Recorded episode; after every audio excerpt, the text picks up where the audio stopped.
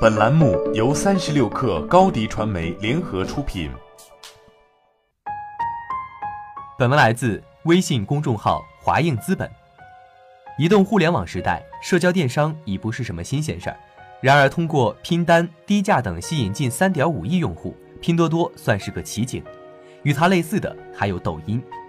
观察一下就能发现，它们并不是特别具有颠覆性的产品，功能也并不完美。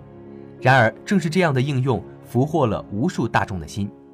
或许对于创业团队来说，将眼光降低，从一个简单的兴趣或目的出发，把日常娱乐带给用户，会获得意想不到的结果。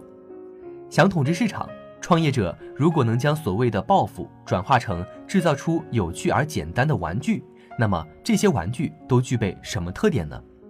第一，那些受欢迎的产品，首先大概率是免费的。降低用户使用成本是产品走向成功的基础。如果说操作简单，还有一定的技术门槛，那免费就称得上是一种通用的策略。不用付费时，人们才愿意毫不犹豫地试一试。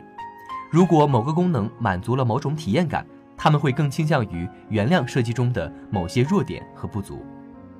第二，有时候看似 low 的产品才会成功。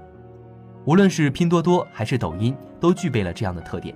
他们的传播扩散主要基于用户自发形成，用户将内容或者服务推销给朋友、亲人，吸引更多的使用者，为公司带来高额利润。第三，有时候功能单一才是极致的优势。Twitter 在刚推出时，很多人嘲笑一百四十个字符限制的这个功能，而事实证明。在如此少的文字里，人们可以与全世界分享有价值的新闻与观点，传播效率更高。因此，从一个简单的灵感着手，当人们在做一些有趣的事情时，力求完美的压力就会消失。撕掉严肃标签，降低使用与制作成本，保持轻松和有趣的功能设置，才能避免让产品陷入困境。如果你是创业者，关注宏观的社会问题，如医疗健康或财产安全等。想制作一个能解决这些问题的 APP，但又不确定自己能做到哪一步，能带来怎样的影响，那么就放弃过度思考，从看似简单且低端的市场切入，着眼于一个特定的功能，说不定是个好办法。好了，本期节目就是这样，下期节目我们不见不散。